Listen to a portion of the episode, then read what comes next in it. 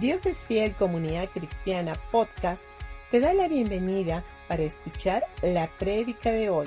Muy bien familia, muy buenos días. Ahora sí estamos, eh, mi esposa y yo estamos realmente muy emocionados. Eh, tenemos una serie de cuatro puntos donde queremos eh, que los matrimonios puedan estar reflexionando de las crisis que, pueda, que podamos estar viviendo como matrimonio pero lo importante es de que en toda esta serie que vamos a estar teniendo, tenemos que estar nosotros juntos. Si no estamos juntos, obviamente las crisis por lo general van a ser mayores de que los problemas o las cosas que podamos tener. Así es de que vamos a comenzar. El matrimonio realmente es una carrera de maratón, no es una carrera de velocidad. Es un viaje bastante largo donde hay muchas curvas, giros, óvalos. Hay tantas cosas donde nosotros tenemos que volver a empezar y a empezar y a volver a empezar porque el matrimonio es eso. Para poder llegar al final con el amor y la alegría intacta y a través de cada crisis con seguridad, debemos estar juntos en cada momento y tiene que haber unidad, pero solo todo esto puede podemos nosotros salir adelante cuando nosotros ponemos a Dios en primer lugar en toda nuestra vida. Él tiene que ser nuestro sustento. Algunas veces uno será más fuerte que el otro, pero eso no importa. Lo importante es que cada vez que haya una dificultad o haya una crisis, ambos tenemos que estar unidos y ambos tenemos que dar el 100% de nosotros. ¿Para qué? Para sacar adelante todo este viaje de lo que se llama eh, matrimonio. Porque el matrimonio es así. Es un viaje sin fin. De de aventura. Y es más, yo creo que es como la mafia. La única manera de salir del matrimonio es que te mueras. Nada más. Pero tenemos que seguir adelante porque el Señor quiere, no quiere que nosotros eh, muramos antes, sino que Él quiere que nosotros lleguemos al final y a lo que Dios tiene para nosotros. Así que vamos a ver el día de hoy el primer punto que es la crisis del pecado. En el periodo del noviazgo se trata de ver eh, siempre de, ver lo mejor de la otra persona y así realmente debería de ser. En las primeras citas el enamoramiento es, no sé, en el, enamoramiento, en el noviazgo, siempre estamos tratando de mirar, de ver lo, más lindo, lo, lo, mejor de ella o de él y realmente estamos ahí nosotros emocionados, deleitándonos en cada paso, en cada cosa. Pero el matrimonio no es tan solamente noviazgo. Cuando el matrimonio ya entra, obviamente, entramos a lo que viene a ser el matrimonio, ahí es, ahí es donde todo comienza a cambiar. Ya comienza a hacer lo que viene a ser la realidad, ¿verdad? Y una vez que estamos nosotros bajo el techo, bajo, estamos, bajo, las, bajo las cobijas, eh, no pasa demasiado tiempo donde realmente comenzamos a darnos cuenta de que hay muchas imperfecciones en nuestra pareja. Puede ser devastador, sí, es un proceso. Puede de pronto defraudarnos o, o, nosotros nos podemos sentir como que, ¿qué pasó? ¿Qué sucedió? ¿Por qué nos está pasando esto? Te digo una cosa, bienvenido ahora a la realidad. Porque el matrimonio es conflictos y el matrimonio también obviamente van a haber infinidad de cosas que nosotros como pareja tenemos que aprender a, superar cada crisis que podamos tener. Ahora, nota esto, este, esposa. Tu marido o tu esposo va a pecar y va a fallar.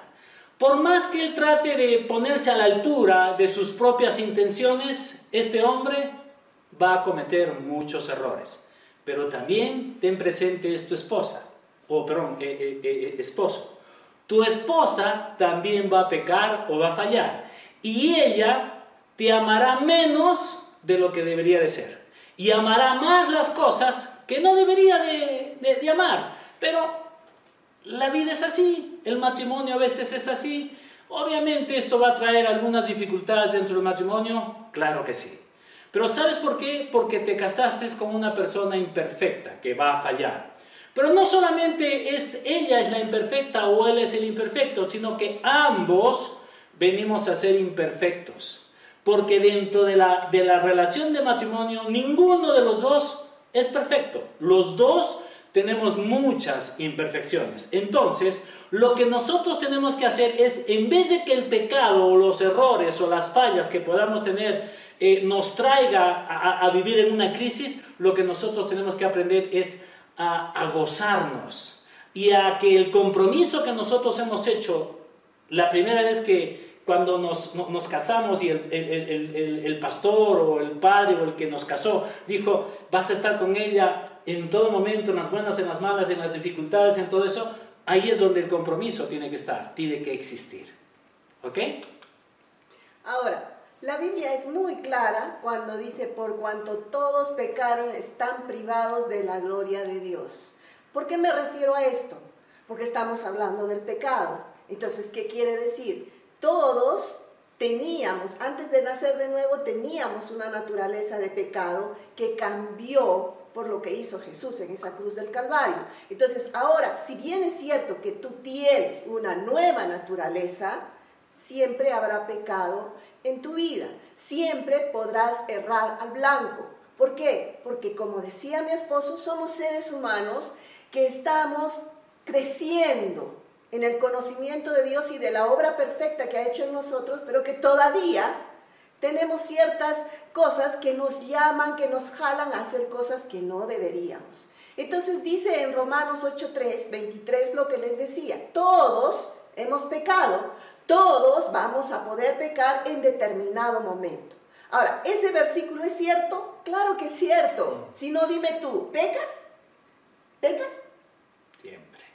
Yo también. Entonces, no podemos sentirnos, wow, él pecó ella pecó, ella pecó más o él pecó más. No, o sea, ese no es el punto. Eh, eh, es, muy eh, tarde o temprano, siempre vamos a fallar en el blanco. ¿Y con quién? Específicamente y precisamente con la persona a la que elegiste para pasar el resto de tu vida. ¿Es fácil convivir con ello? No, porque te vas a sentir decepcionado, tu ser querido, al que amaste, al que entregaste tu vida, en el que tenías puesto tus, tus sueños, tus anhelos, tu, tu futuro, de pronto te falló. ¿Cómo te sientes? No solo decepcionado, herido, pero te digo algo, puedes perdonar. Porque, insisto, tú también pecas, tú también fallas, tú también hieres, tú también decepcionas a la otra persona. Entonces, ahí también tendrás que pedir perdón. Correcto. Jesús dijo además en Lucas 17, los versículos 3 y 4, si tu hermano peca, repréndelo. Y si se arrepiente, perdónalo.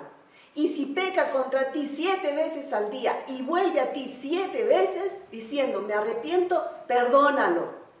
Él no dice, Jesús no, no, no nos dice, a ver, ve si te sientes bien, si no te hirió mucho, si esto, si lo otro. No, no, no. Él dice, perdónalo.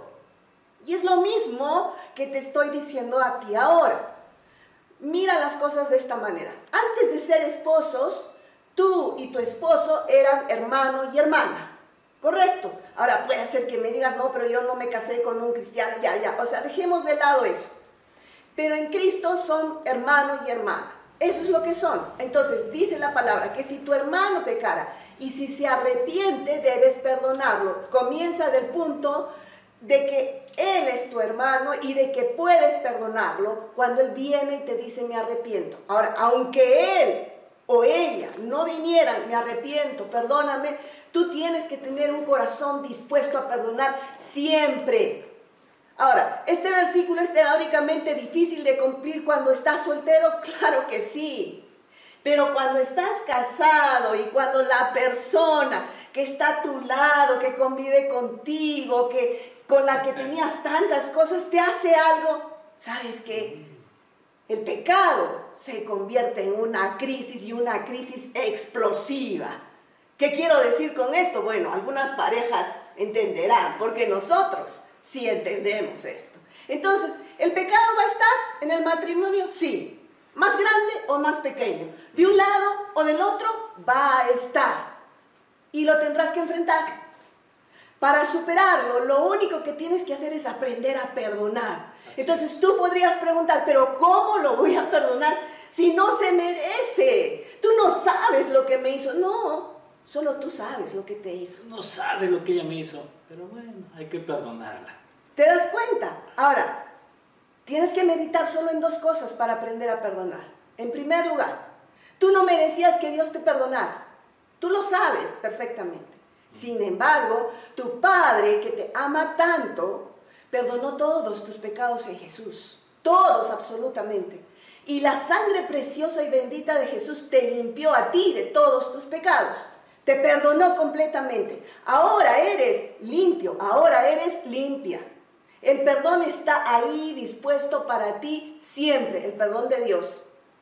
Lo mismo tiene que ser contigo. ¿Por qué? Porque la segunda cosa en la que tú tienes que meditar es esto.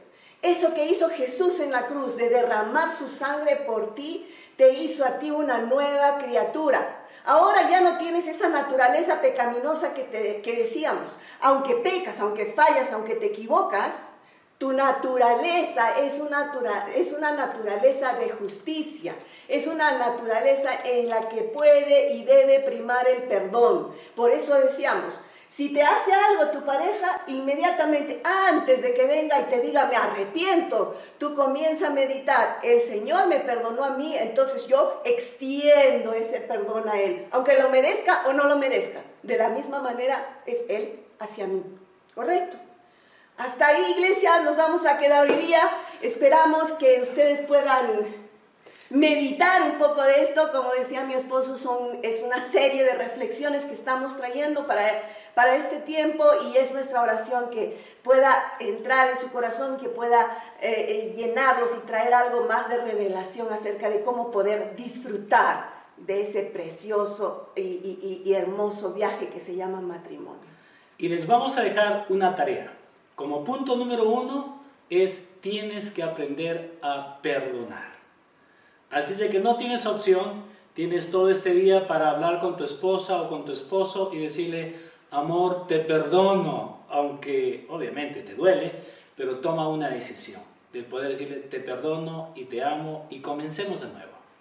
Muy bien familia, que Dios los bendiga y nos vemos el día mañana. Bye.